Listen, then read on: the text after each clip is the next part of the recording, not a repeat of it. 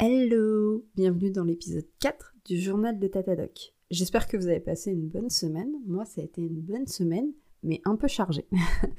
La semaine dernière, je vous ai quitté en vous disant que euh, bah, j'avais préparé ma semaine et je ne savais pas trop euh, ce que j'allais vous raconter aujourd'hui parce que euh, j'allais surtout faire de la rédaction et du code et que c'était pas forcément hyper palpitant à raconter. Mais j'étais passée complètement à côté du fait que cette semaine, c'était les journées de mon laboratoire ce qui est pas du tout un petit événement. C'est des journées qui ont lieu une fois par an où est-ce que euh, l'ensemble des pôles de recherche présentent leurs travaux qu'ils ont effectués cette année et ceux qui vont effectuer l'année suivante. On a eu euh, trois demi-journées de présentation. C'est des demi-journées assez intenses avec des euh, présentations de 15-20 minutes avec suivi de questions, etc. où tout le monde présente l'avancée de ses recherches.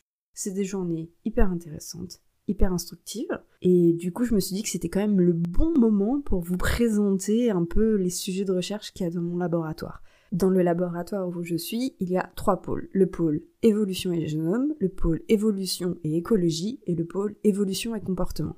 Le pôle évolution et génome, il travaille surtout sur les aspects euh, génétiques, donc ils vont aller voir euh, les ADN, les ARN, etc. Ils vont travailler pour essayer de comprendre à quoi sert ce gène-là ou ce gène-là, etc. Des choses très très petite. Le pôle évolution et écologie, qui est le mien, dont je vais vous présenter quelques travaux aujourd'hui, et le pôle évolution et comportement, qui est plutôt un pôle euh, qui travaille sur euh, la neurologie, donc il va voir comment est-ce que euh, les signaux sont reçus puis interprétés par les différents organismes. Que ça soit la génétique ou la neuro, c'est pas du tout mes domaines de prédilection, très loin. J'ai trouvé les présentations très pédagogues, claires et vraiment très agréables à suivre, mais je suis pas du tout en capacité de vous retranscrire leurs recherches. Donc aujourd'hui, on va se concentrer sur euh, quelques recherches, et pas toutes, du pôle écologie, où est-ce que c'est un petit peu plus ma tasse de thé.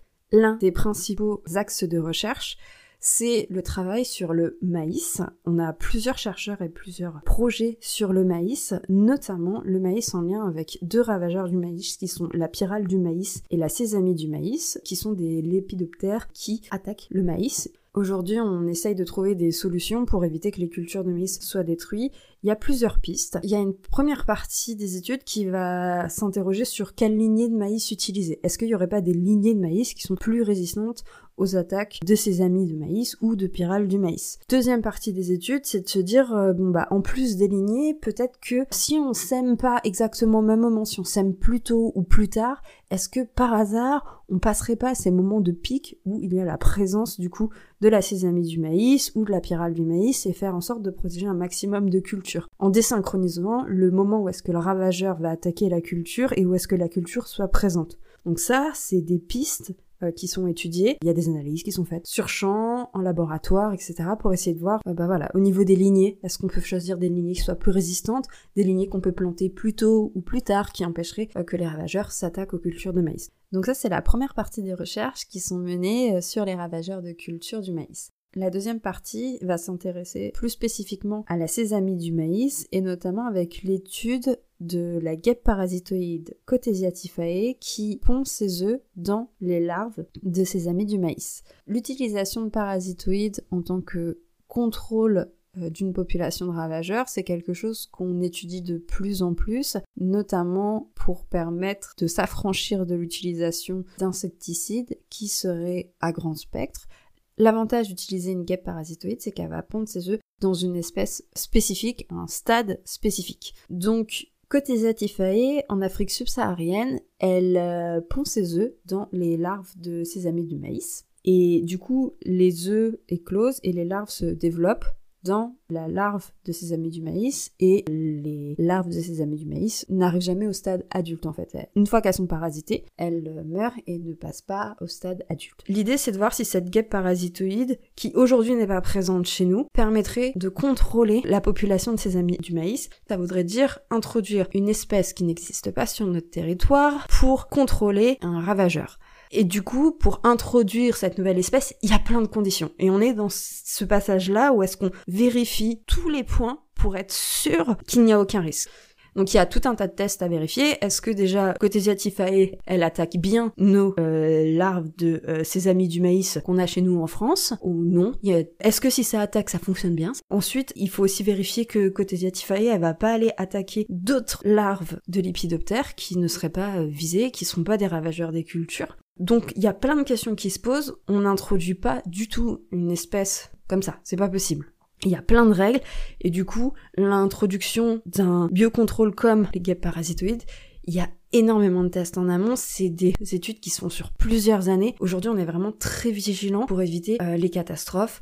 Des catastrophes en écologie, il y en a déjà eu. On sait que quand on veut contrôler une population et qu'on introduit une autre espèce, ça se passe pas toujours très bien.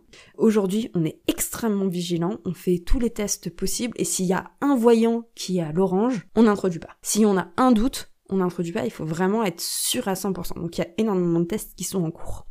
Donc voilà, ça c'est une grosse partie euh, de mes collègues qui travaillent sur ces questions de, de ravage des cultures du maïs. Deuxième partie, c'est la pollinisation. Je vous ai déjà parlé de mon projet et euh, du coup je vous parle de projet d'une collègue qui travaille euh, sur les abeilles mais en Amérique latine et en Afrique subsaharienne. En fait aujourd'hui la mortalité des abeilles et le suivi de l'effondrement des colonies en Europe et en Amérique du Nord il est plutôt bien fait, on, on a les connaissances.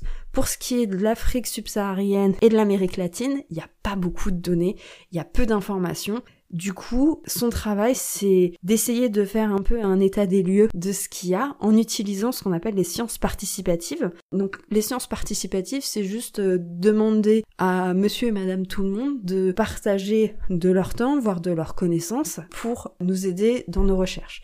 Donc euh, là, ce que fait euh, Malena, c'est travailler sur des questionnaires qu'elle distribue aux apiculteurs en Amérique latine et en Afrique subsaharienne pour essayer de voir s'il y a des pertes et s'il y a des pertes, est-ce que ce sont les mêmes causes qu'en Europe et en Amérique du Nord, ou si au contraire, ce sont des causes différentes? C'est un travail que je trouve euh, vraiment intéressant. Petite confidence, j'espère qu'on pourra euh, en parler plus en profondeur dans ce podcast. Je sais qu'elle travaille euh, très dur là-dessus et que ça lui prend énormément de temps et du coup on espère qu'elle obtiendra suffisamment de données pour avoir des résultats concluants. En recherche, la donnée, c'est clairement ce qui nous manque. Et quand vous faites des sciences participatives, vous vous basez sur des questionnaires, c'est toujours compliqué d'avoir suffisamment de personnes qui participent pour avoir euh, des données euh, robustes pour pouvoir les étudier. Donc ça, c'était la deuxième partie abeilles, avec le sous-projet euh, sur les abeilles en Amérique latine et en Afrique subsaharienne. Le dernier projet dont je voulais vous parler aujourd'hui, c'est les travaux du groupe de recherche international Insectinov, donc c'est un regroupement de laboratoires, de chercheurs, d'associations, de start-up, d'instituts qui a pour but de favoriser les échanges entre ces différents acteurs pour développer la production d'insectes comestibles. Je pense que vous en avez déjà entendu parler, mais les insectes seraient une bonne option pour subvenir à nos besoins en protéines je trouvais que c'était important de vous dire que bah peut-être vous avez déjà entendu documentaires ou euh, on avait entendu parler ici et là à la télévision et c'est pas juste euh, une petite lubie, vraiment, on, a de grands espoirs dans, dans euh, les insectes comestibles. Et aujourd'hui encore, il y a des recherches qui sont menées et on essaie d'avoir différents partenariats pour voir si ces recherches sont viables sur le long terme, que ce soit pour euh, l'alimentation des animaux domestiques ou des animaux d'élevage, et si ça peut être viable pour une partie de l'alimentation humaine je trouvais ça intéressant de, vous dire que bah voilà, ce genre de problématique qui peut être parfois un peu anecdotique au passage d'un journal télévisé en fin de voilà dans, dans la petite case à la fin du journal où c'est plus du tout des informations, bah c'est encore en cours, on travaille encore dessus et j'ai des collègues qui sont vraiment très investis pour le développement euh, de cette production. Eh bien c'est tout ce que j'avais pour vous cette semaine, ce qui est déjà pas mal je pense. J'espère que vous avez trouvé ça intéressant.